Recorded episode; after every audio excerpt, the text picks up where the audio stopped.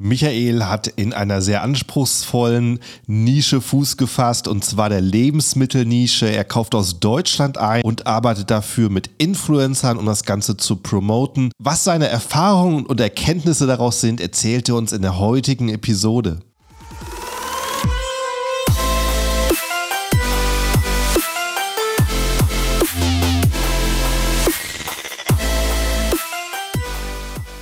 Hallo zusammen und willkommen beim Serious Seller Podcast auf Deutsch. Mein Name ist Markus Mokros und das ist die Show, in der wir alles um Amazon FBA Private Label besprechen, was uns Händler auf Deutsch gesagt ernsthafte Umsätze generiert. Daher auch der Name der Show Serious Seller Podcast auf Deutsch. Und hallo, liebe Zuhörer, zu einer neuen Episode und ganz herzliches Willkommen an unseren Gast heute, Michael. Hi, Michael, wie geht's dir? Hi, grüß dich, Markus. Super, danke. Ähm, gut, dann lass uns gleich loslegen und erzähl doch mal in ein, zwei Minuten, wer du so bist und was du machst. Ja, ich bin Michael von nutringo.com. Wir handeln mit Smartfoods im Internet, das heißt in der relevanten Zielgruppe Keto, Low Carb und Paleo bieten wir Lebensmittellösungen an für Leute, die Ernährungsumstellung durchführen wollen oder die weniger Kohlenhydrate äh, wünschen in Produkten, die man in deutschen Lebensmitteleinzelhandel weniger findet und sind da seit 2018 bei Amazon am Start.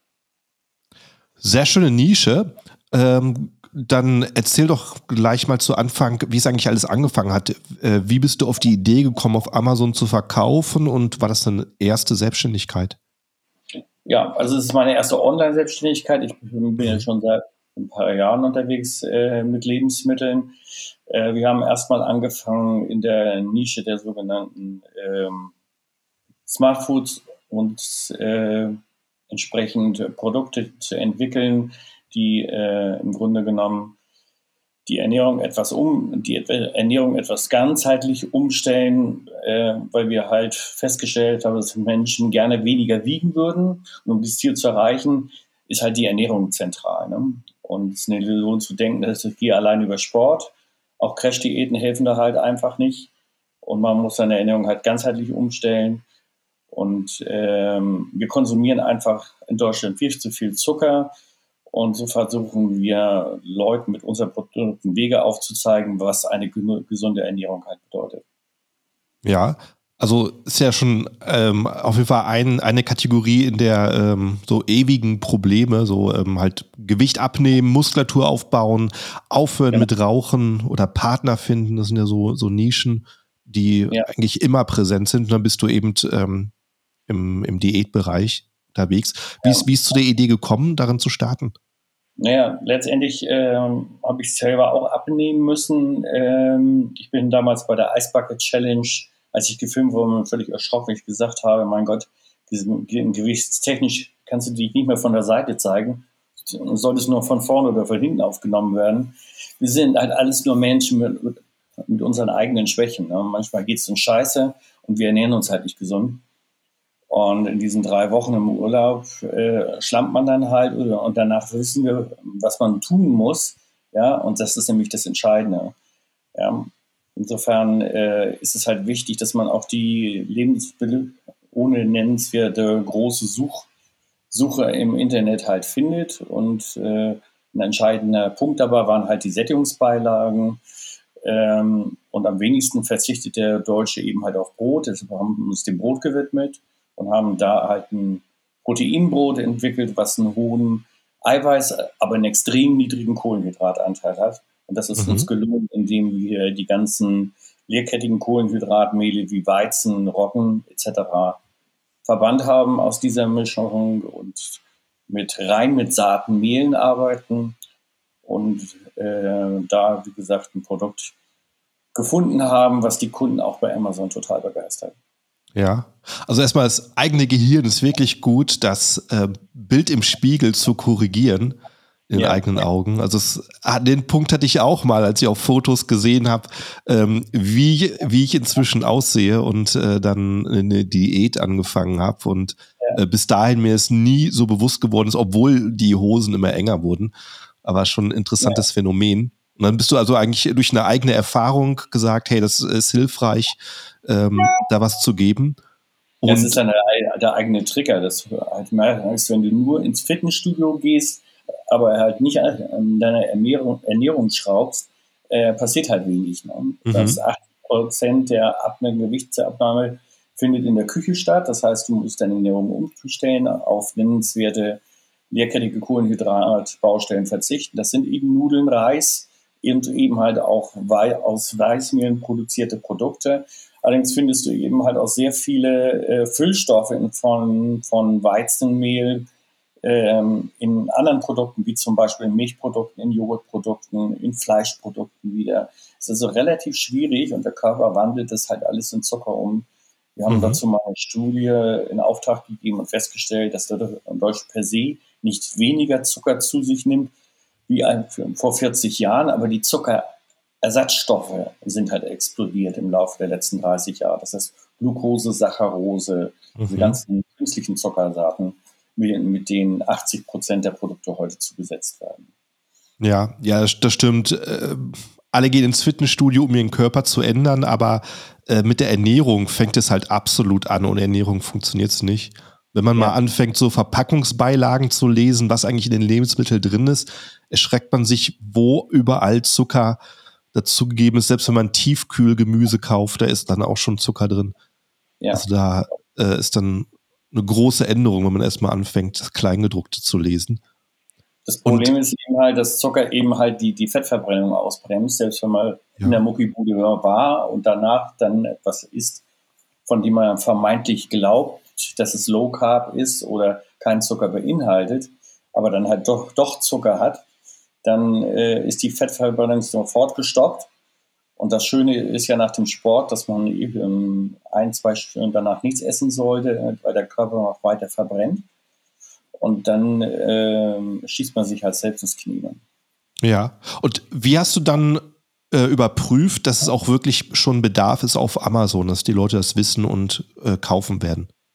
Ne, wir haben ja schon, wir haben natürlich ursprünglich mal angefangen mit Nahrungsergänzungsmitteln. Wir sind auf Messen mhm. gewesen, auf der FIBO gewesen, mhm. haben da auch mit Influencern bereits gesprochen und viele sagen eben halt, äh, ja, dieser Ernährungsansatz ist eben halt das, äh, was man in den Vordergrund stellen sollte. Einfach deshalb, weil die Leute äh, diese Produkte in den Lebensmitteln eher LEH nicht finden.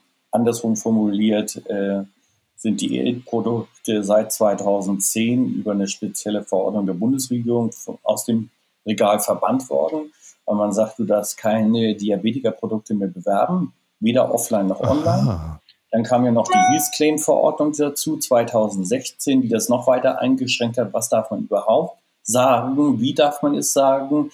Im Zusammenhang mit irgendwelchen Inhaltsstoffen, die, wie du richtig sagst, es auf der Rückseite aufgeführt sind und die eben halt auch dazu geführt haben, dass Leute dann auch abgemahnt, war, abgemahnt worden sind. Da kenne ich sicherlich viele, ähm, ja, viele Mitbewerber, die da auch drunter gelitten haben. Äh, das schränkt natürlich dann auch die Bewerbung dieser Produkte ein.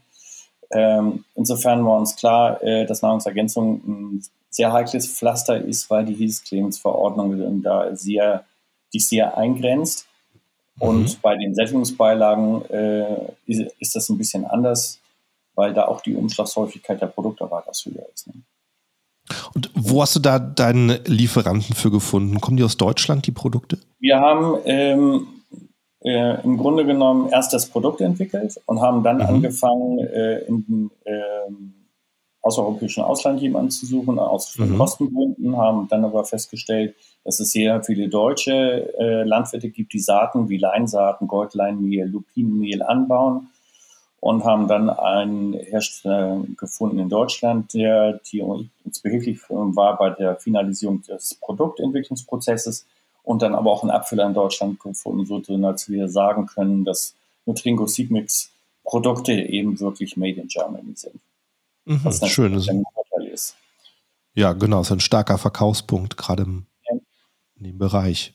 Ja. Und wie war dann die Produkteinführung auf Amazon? Ähm, die haben die Leute gewartet? Musstest du speziell was machen?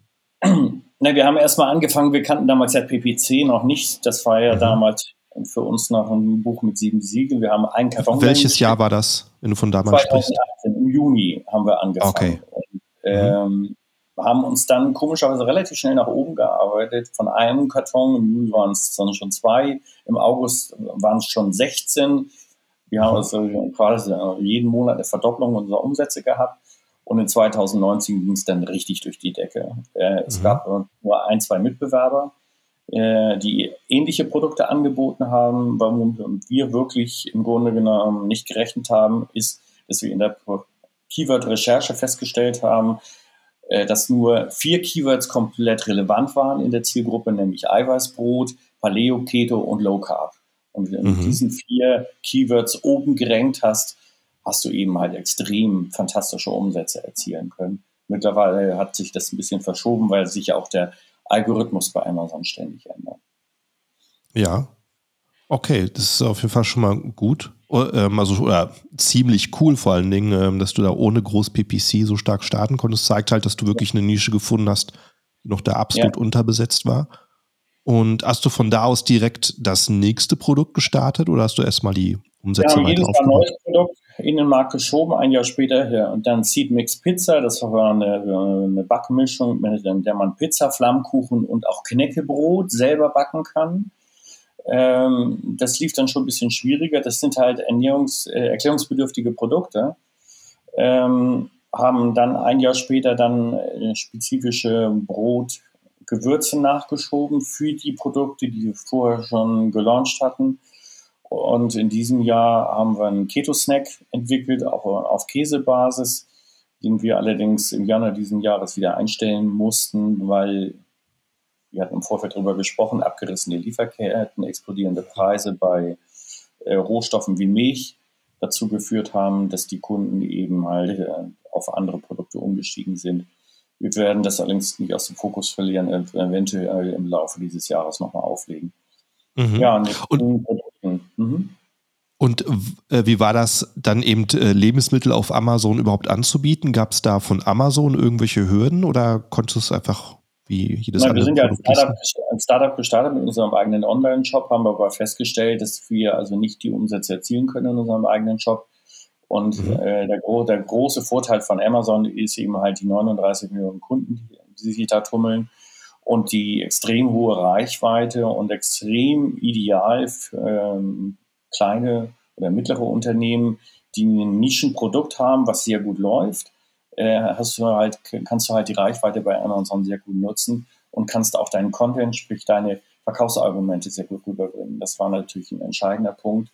Äh, das, war, das war bei Amazon immer doch das Storytelling mit Bildern, mit Videos ganz anders aufbereiten kann, um den Kunden davon zu überzeugen, dass das Produkt äh, wirklich sein, äh, seine Bedürfnisse entsprechend äh, ja. abdeckt. Und es gibt ja einfach Nischen, wo ähm, die Amazon sperrt für Händler, wo man erst Nachweise bringen muss. Und äh, hat, hat Amazon bei dir jemals irgendwelche Nachweise eingefordert? Also es geht so, dass Amazon natürlich äh, äh, Nachweise benötigt, äh, im, anders als im Offline-Handel, wo man eine Verkehrsfähigkeitsbescheinigung für die Nährwerte braucht, mhm. Äh, braucht man das bisher bei Amazon noch nicht ähm, was ich ehrlich gesagt für Nachteile halte, weil die Nährwerte natürlich schon zertifiziert sein müssen durch ein Labor. Mhm. Ähm, wir haben das gleich von Anfang an gemacht, weil wir auch uns entschieden haben, sowohl offline wie auch online zu starten.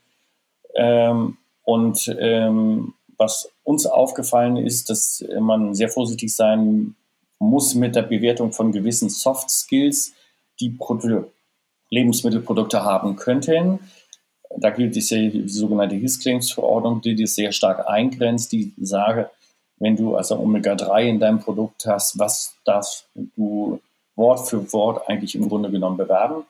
Ähm, denn gerade in dem Bereich Lebensmittel und Nahrungsergänzung tummeln sich natürlich sehr viele Abmahnvereine, die mhm. dann gerne über Anwälte anschreiben und sagen, ähm, wir sind mit, den, mit dem und dem Auftrag äh, unterwegs und das musst du entfernen und das musst du entfernen. Und wenn du das nicht machst innerhalb von zwei Wochen, dann gibt es eben halt eine hohe Abmahnung. Äh, und das war das erste Learning in den ersten zwei Jahren. Wenn man halt erfolgreich ist und im Fokus steht vorne an der Front, dann bist du natürlich auch eine leichte Zielscheibe, wenn deine Argumentation und vor allem deine, ähm, deine Bullet Points nicht Heels Claims fest. Ja, wie, äh, wie prüfst du das vorher, ob deine äh, Vorteile. der Europäischen Gemeinschaft, die kann man sich runterladen über ein PDF. Hm. Ähm, vielleicht noch mal einen Link, den du dann weitergeben kannst an deine, an deine User, wo mhm. man abrufen kann, was für Inhaltsstoffe habe ich und was darf ich im Grunde genommen bewerben. Das muss dann eins zu eins Wort genau so wieder aufgeführt sein, äh, wie es in dieser Hilfsclaims-Verordnung äh, äh, aufgeführt ist. Und nur diesen Wortkontext darf man dann im Grunde genommen in seiner mhm. Produktbeschreibung auch wiedergeben. Alles, was äh, rechts und links dazu gedichtet worden ist, ist dann wieder abmahnwürdig. Insofern muss man da sehr vorsichtig sein. Mhm, ja. Ich glaube, ich hatte auch mal gehört, so von äh, diese veganen Produkte hatten da dann irgendwann große Probleme, weil sie sich nicht Käse oder sich nicht Milch nennen dürfen. Ja, äh, weil, dann spezifische Fallen, auf die man achten muss. Aber das kann man mhm. im Vorfeld äh, sehr einfach recherchieren. Mhm. Und äh, wie sieht es da in deiner Nische mit der Konkurrenz aus? Sind das äh, hauptsächlich Private Label Marken oder sind das auch viele große Hersteller, die schon auf Amazon anbieten? Es waren bis 2021 sehr viele Private Label und äh, mit Konkurrenz, die auch im Startup-Bereich gearbeitet haben, mhm. die ähnliche Produkte aufgelegt haben, Brotbackmischungen, äh, allerdings auch Einzelkomponentenmehle angeboten habe. Und seit zwei Jahren stelle ich jemand fest, dass mir, mir auch der Offline-Handel sich in der Lebensmittelbranche tummelt. Äh, wahrscheinlich, weil die Umsätze im Offline-Handel schlechter geworden sind, äh, die dann mit kleinen Produkten dort aufwarten, äh, die eher im Small- und Light-Bereich Light Bereich sich bewegen, also weit unter 10 Euro kosten. Und da hohe Umsätze generieren. Äh, wie gesagt, das ist eine der Punkte, die jetzt eben für uns etwas schwieriger geworden sind in unserer Nische Backmischung, weil Amazon nicht mehr Koch- und Backzutaten, das als Koch- und Backzutat deklariert, sondern nur allgemein als Backmischung. Das heißt, da zählen dann Brotbackmischung dazu, Kuchenbackmischung, aber auch eben halt einzelne Mehle, die man vorher auch in der Kategorie nur Mehle hat finden können, die mhm. sich in die Nische tummeln äh, und die hohe Einzelstückzahl Umsätze generieren und äh, die den ganzen Konkurrenzkampf nochmal befeuert haben. Ja. Und äh, wie kommst du da an neue Ideen? Guckst du da nach Amerika oder ähm, überlegst du selber, ja, was man machen könnte? Äh, ist eine interessante Frage, weil äh, letztlich im Grunde genommen äh, haben wir, äh, wir versuchen halt mit einem kleinen Budget und minimaler Aussteuerung im organischen Ranking unsere Position zu halten und neue innovative Produkte nachzuschieben, die ein hohes Suchvolumen haben könnten. Mhm. Da ist natürlich viel Antizipation dabei, Markus, aber auch auf der anderen Seite gucken wir auf alle anderen Marketplaces in Amerika, was da die Trends sind.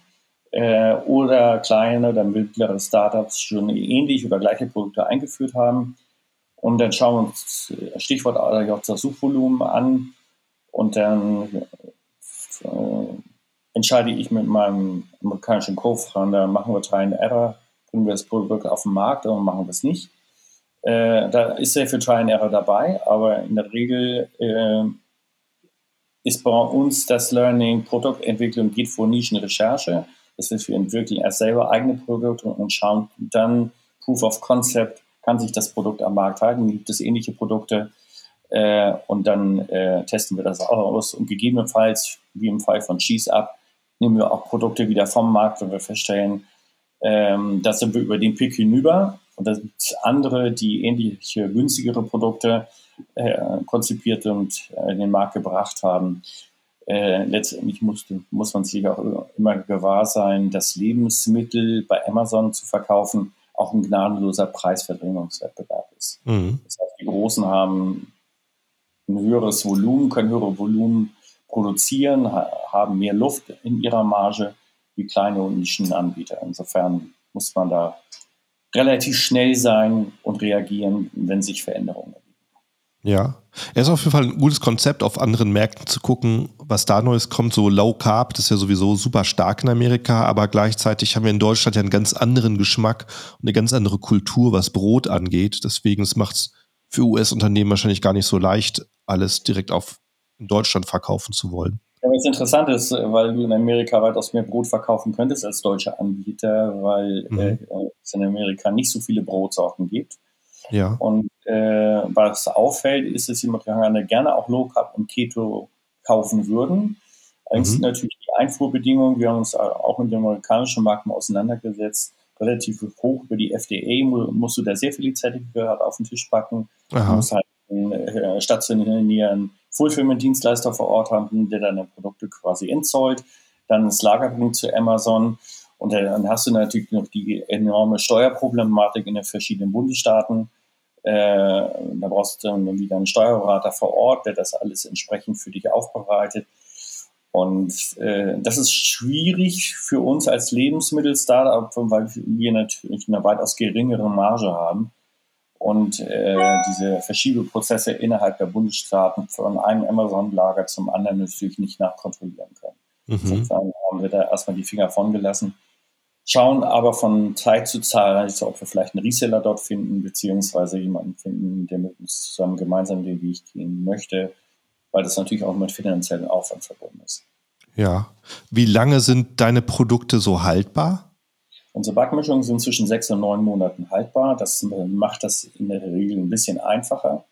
Ja. Ähm, aber äh, wie gesagt, was entscheidende, das äh, entscheidende USP unserer Produkte ist nicht das MHD, sondern halt der Geschmack. Was ja. immer wieder die Leute sagen, es gibt Mitbewerberprodukte, die auch gut sind, vielleicht billiger oder teurer, aber die Leute kommen dann immer wieder auf eine Tringo Seed zurück, weil wir eine unübertroffene Rezeptur haben und weil Leute eben uns wirklich reichhaltig mit vier und fünf Sterne Bewertung beschenken und sagen einfach, äh, es sieht aus wie Brot, es schmeckt wie Brot, es ist aber kein Brot, aber es ist eben halt das beste geschmacklich, geschmackliche Produkt am Markt.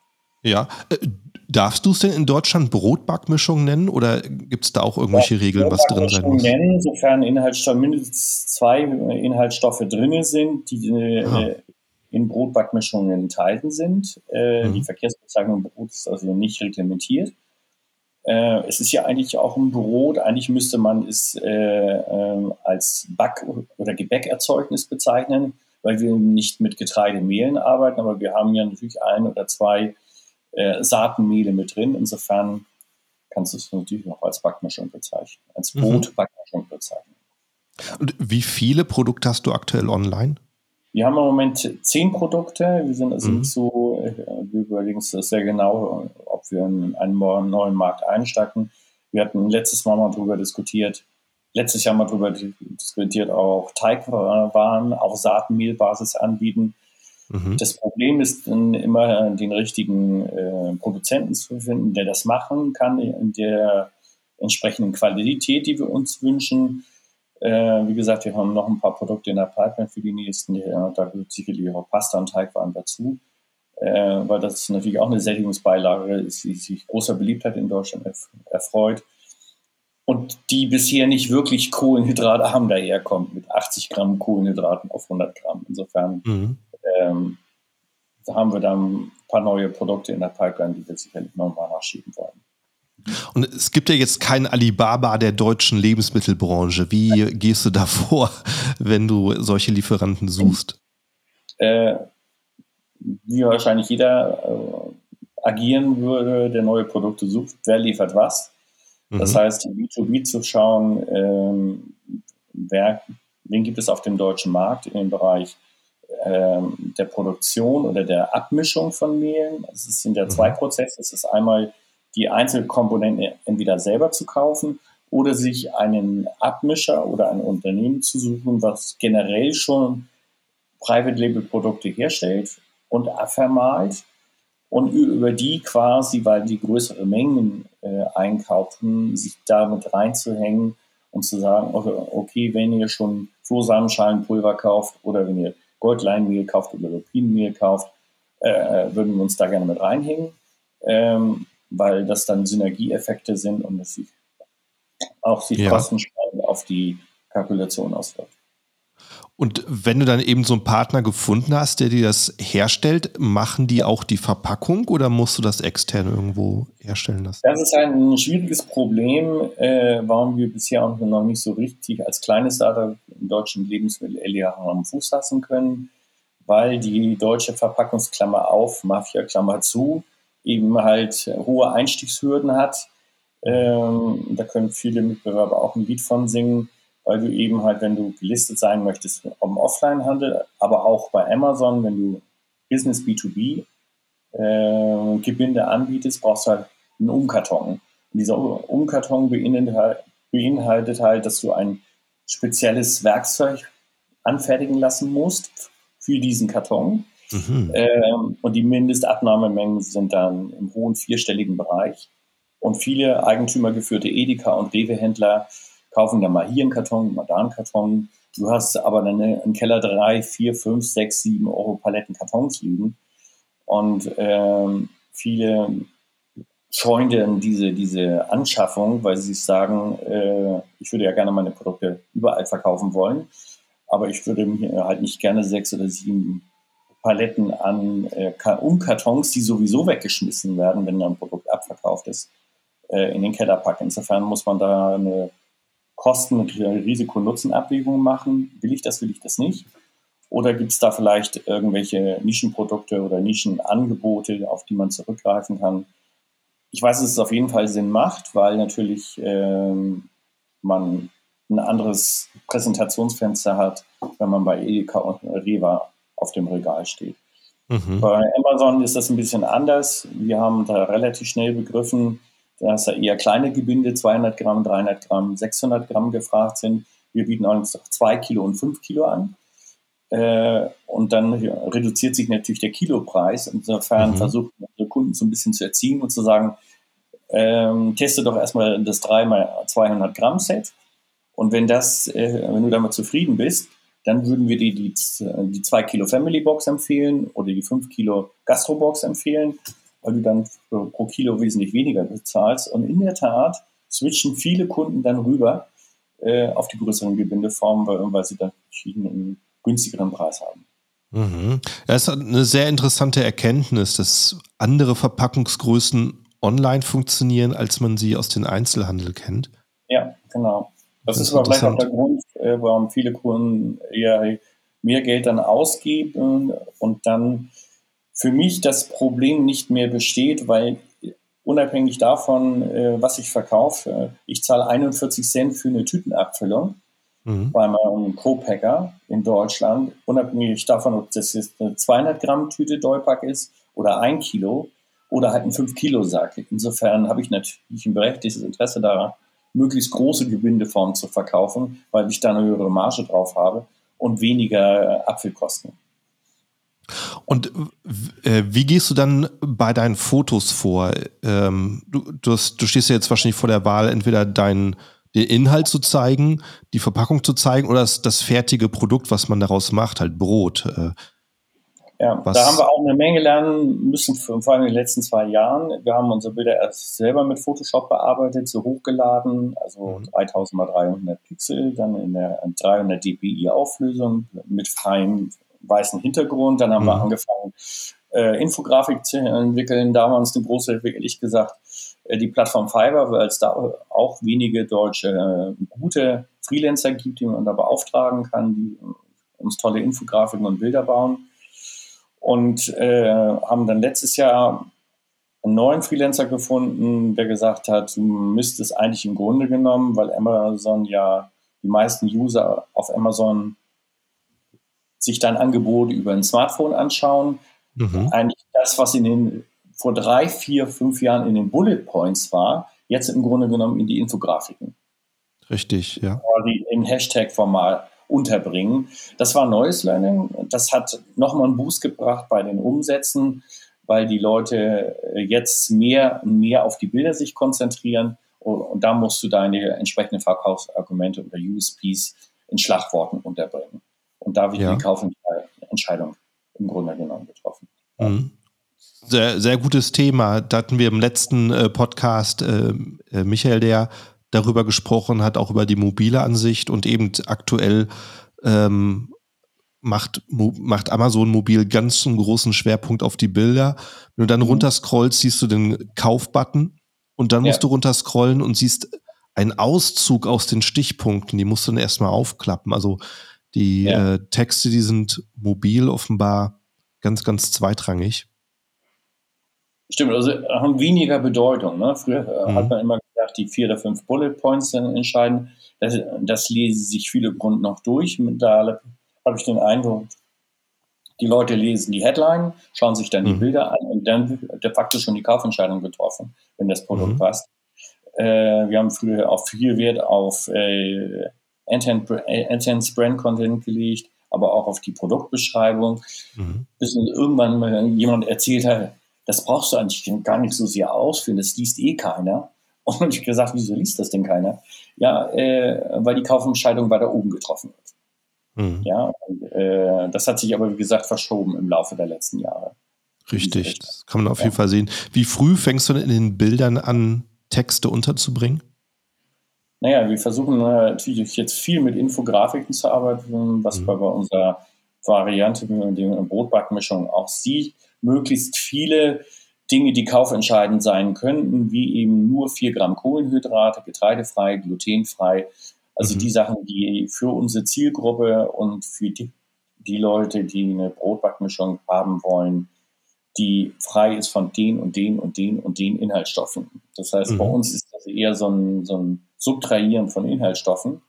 Äh, und ähm, das ist aber auch kein Wunder, weil, wie gesagt, unsere Zielgruppe sind, wie gesagt, Frauen zwischen 35 und 45 Jahren, die überwiegend unsere Produkte verkaufen, mittleres Einkommen, mittlerer Bildungsstand. Ähm, das heißt, ähm, die Bilder, die wir dort einstellen, sind also wenig, weniger auf Influencer, auf klassische Influencerinnen ausgerichtet. Aus dem Alter sind wir schon rausgewachsen. Ähm, wir suchen allerdings trotzdem weiterhin Influencer, die unsere Produkte mitpromoten und bewerben, sowas wie Daniel Katzenberger, ne? obwohl, obwohl sie eigentlich eher aus der alten Welt kommt. Mhm. Ähm, und es gibt halt Mitbewerber, Marken, die haben 20, 40, 60 Influencer, über die sie versuchen halt zu skalieren. Und wir machen das allein aufgrund unserer Zielgruppe halt weniger. Ne? Und äh, versuchen halt äh, zu vertikalisieren, weil du hast halt ein Glaubwürdigkeitsproblem, das immer dann entsteht, wenn dasselbe Produkt eine Woche von Lombardi und in der nächsten Woche von der Bibel beworben wird. Ne? Mhm. Äh, es ist halt immer ein Problem äh, zu prüfen, welcher Influencer passt zu deiner Marke, mhm. auch weil die Preise für die Bewerbung zum Beispiel stark gestiegen sind. Insofern ist eine Zusammenarbeit zum Beispiel mit Influencer für uns weniger interessant wie für andere Marken, weil Lebensmittel nicht so eine hohe Interaktionsrate haben. ja, und äh, in dem Zusammenhang, wie gesagt, äh, versuchen wir uns weiter umsatztechnisch vorzubewegen. Ja, und äh, genau deine Zielgruppe zu kennen, ist ja eben sehr, sehr wichtig, um das Listing ja. anzulegen, um das Produkt zu designen. Und wie du es gerade beschreibst, macht es ja absolut Sinn. Wahrscheinlich ist es so, dass mehr Frauen als Männer backen und äh, wahrscheinlich ist es auch so, dass die jüngeren Frauen noch nicht so äh, viel gerne in der Küche sind, weil sie noch genug andere Sachen zu tun haben und die Älteren wahrscheinlich eher so bei Hausmannskost sind und noch nicht so offen sind für ähm, ja. äh, Low Carb und solche Themen. Wie hast du das rausgefunden? Bei Amazon siehst du ja nicht wirklich deine, deine Kunden. Nee, das ist richtig. Aber wir haben äh, festgestellt, dass eben halt ähm, Kunden, wie du schon richtig sagst, sehr viel backen, äh, uns dann ihre Backergebnisse präsentiert haben als Bilder. Dann habe ich gesagt, ah. schickt uns doch mal ein Video, wie ihr das gebacken habt, weil viele dann immer auch wieder fragen, äh, wie viel Quark muss ich da rein tun, äh, wie ist das Mischungsverhältnis von Wasser zur Backmischung. Viel, äh, bei vielen geht das Brot dann nicht hoch. Äh, das kannst du zur die FAQ-Section bei Amazon gut aussteuern. Mhm. Allerdings äh, haben wir dann irgendwann festgestellt, ja, so ein Do-it-yourself-Video, wie backt man das Brot eigentlich, macht Sinn. Äh, das wird dann auch sehr weit geteilt und weiterverbreitet. Wir haben sehr viele äh, Frauen in dieser Altersgruppe zwischen 35 und 45, die dann auch einen TikTok-Kanal haben. Mhm. Äh, das dann posten wir, hashtaggen das dann und verbreiten das auf unserer Seite. Ähm, ich weiß, dass gerade in dem Bereich Lebensmittel wahrscheinlich TikTok, Instagram äh, und ähm, ja, die Social Media und Pinterest extrem spannende Kanäle sind. Aber auch da muss man dann halt schauen, dass man äh, richtige Kooperationen schließt und die Möglichkeit dann hat, äh, den Content dann weiter zu verbreiten. Es gibt, glaube ich, zweieinhalbtausend Leute, die, die, pro Woche irgendwelche Brotrezepte posten auf mhm. Google. Insofern ist es eine riesen Community. Äh, und die meisten ähm, backen halt selber mit eigenen Inhaltsstoffen. Das heißt, die kaufen noch nicht mal fertige Backmischungen, sondern kaufen sich Einzelkomponentenmehle und backen dann ihre Produkte und präsentieren die dann quasi ihren Followern im Internet. Das sind eigentlich auch die Zielgruppen, die wir mit unserer Backmischung ansprechen wollen. Ja. Und machen die, äh, machen die Influencer dann Affiliate-Marketing, also Links zu Amazon, dass sich das für sie lohnt, sowas zu empfehlen? Das habe ich in den letzten zwei, drei Jahren noch gesehen. Das ist weniger geworden. Äh, viele möchten gerne jetzt halt so Coupons haben, die sie an ihre äh, Follower weitergeben können. Wir schauen uns, wie ich eigentlich vorhin schon erwähnt hatte, schauen wir uns natürlich an, ob diese Leute äh, Anführungsstrichen eine hohe Interaktion mit ihren Followern haben, ähm, weil wir auch sicher gehen wollen, äh, dass dann diese Coupons auch weitergegeben werden. Das ist der Grund, warum wir eher mit Mikroinfluencern im Bereich 2000 bis 10.000 Followern zusammenarbeiten. Mhm. Die nehmen unter Umständen dann kein Geld, Markus, aber freuen sich einfach über die Produkte. Und das ist dann de deutlich authentischer und natürlich etwas aufwendiger. Aber diesen Weg gehen wir halt gerne, weil wir eine Interaktion mit unseren Kunden und mit unseren Influencern und Followern auch haben möchten. Ja, ja, das äh, kann ich mir vorstellen. Meine äh, Partnerin, die war auch happy, als er das erste Mal auf ihrem Instagram-Account was angeboten bekommen hat, zu promoten und dann ja. ähm, einfach ein Freebie bekommen hat und äh, das dann auch super gerne gemacht hat, während bei den großen S-Bahn Manager dazwischen steckt und ja, da genau. muss man natürlich dann ganz anders bezahlen. Wie kommst du denn dann auf äh, Influencer? Wie stellst du den Kontakt her? Also wir haben äh, im Grunde genommen ähm, da entsprechende Recherchetools. Wir haben aber auch, wie gesagt, mhm. äh, externe Leute, die uns da entsprechend beim Ausfiltern helfen. Wir schauen dann immer, ähm, wie hoch ist die Interaktionsrate äh, mit den Posts, wie viele Posts werden da äh, entsprechend erstellt. Äh, wir haben das eigentlich im Grunde genommen outgesourced und haben da relativ gute Erfahrungen mitgemacht. Mhm. Und äh, schickt ihr dann so Pakete raus? Wir schicken auch Samples raus. Das ist mhm. ja aber uns relativ einfacher, weil bei uns die kleinste gebildete Form bei 200 Gramm anfängt. Die mhm. Leute können das auch austesten. Sie kriegen dann eben mal Gutscheine oder wir packen mal so ein, in Anführungsstrichen, Gesamtpaket mit einer Backform, mit Silikonbackpapier, äh, mit einer Brotbackmischung, mit einer Pizzabackmischung, mit der Bitte, das dann einfach, einfach auch mal alles auszutesten und auszu, auszuprobieren. Gegebenenfalls kriegst du dann auch sehr schnell Feedback von den ähm, Affiliates wieder, die dann, äh, dann Nüsse mit reinpacken oder andere Inhaltsstoffe, um das Brot ein bisschen aufzuwerten. Das kann man dann wieder posten. Das finden andere wieder ganz spannend und sagen, oh, das will ich auch mal ausprobieren. Kann ich auch mal von euch ein Paket bekommen. Und so äh, per Mundpropaganda hast du eine relativ schnelle Verbreitung. Wie gesagt, in der Zielgruppe bei Frauen zwischen 35 und 45, da ist dann die Bereitschaft relativ groß, Sachen auszuprobieren. Allerdings wahrscheinlich auch der Leidensdruck groß, äh, weil Frauen in der Zielgruppe alle berufstätig sind, viel sitzen, viel sitzende Tätigkeiten haben und nicht so viel Zeit haben in der Muckibude. Äh, Körperoptimierung oder Bodyoptimierung mhm machen. Insofern ähm, ist da eher die Ernährungsumstellung in der Küche das entscheidende Kriterium. Ja. Ja, ist ja für die Influencer dann auch sehr spannend, weil für viele ist ja auch einfach ein Hobby. Die freuen sich ja über die Reaktion ihrer Zuschauer. Und da ist vielleicht Geld verdienen nicht mal unbedingt im Vordergrund, sondern genau. die haben ja auch selber das Problem, dass sie regelmäßig interessanten Content machen müssen. Und dann freuen die sich ja auch, wenn ein Unternehmen mit denen zusammenarbeiten möchte. Ja, und vor allem die Bilder, die die schießen, sind durch die Bank immer besser als die Bilder, die, die wir selber zustande bringen. Insofern sind wir sehr dankbar, wenn wir dann auch mal Schön. was posten können, weil das natürlich äh, in Anführungsstrichen äh, sehr ansprechend ist. Ähm, ein Bild, ein fertig erstelltes Pro Produkt, was gut, gut in Szene gesetzt worden, äh, sagt mehr als tausend Worte.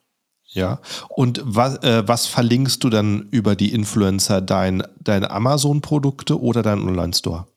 Wir haben in erster Linie wollen wir unseren, Emma, unseren eigenen Shop natürlich promoten. Allerdings mhm. machen wir halt 80 Prozent unserer Umsätze über Amazon. Das wird, wird sich auch nicht ändern. Mhm. Ähm, es ist dann schon so, dass wir auf den Amazon Store verlinken, genau. Mhm. Ja, schön. Wir sind jetzt schon ziemlich weit gekommen hier im in der Unterhaltung. Äh, zum Schluss frage ich meine Gäste immer noch gerne, ob sie irgendwie einen Tipp haben und da du jetzt einfach für gerade für Lebensmittel ähm, da der Experte bist, vielleicht hast du da mal auch noch einen Tipp für Händler, die gerade speziell so ein Nahrungsmittel- oder Lebensmittelbranche starten wollen, äh, was du vielleicht, wo du sagst, hätte ich das mal vorher gewusst oder so. Fällt dir spontan was also, ein?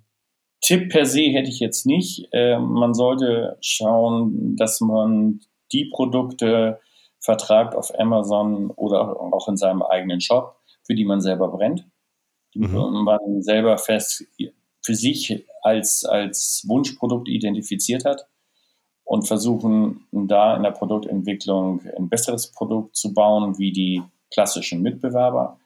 Äh, man sollte sehr viel Kenntnisse mitbringen in Bezug auf ähm, ja, Inhaltsstoffe und deren gesundheitliche Auswirkungen.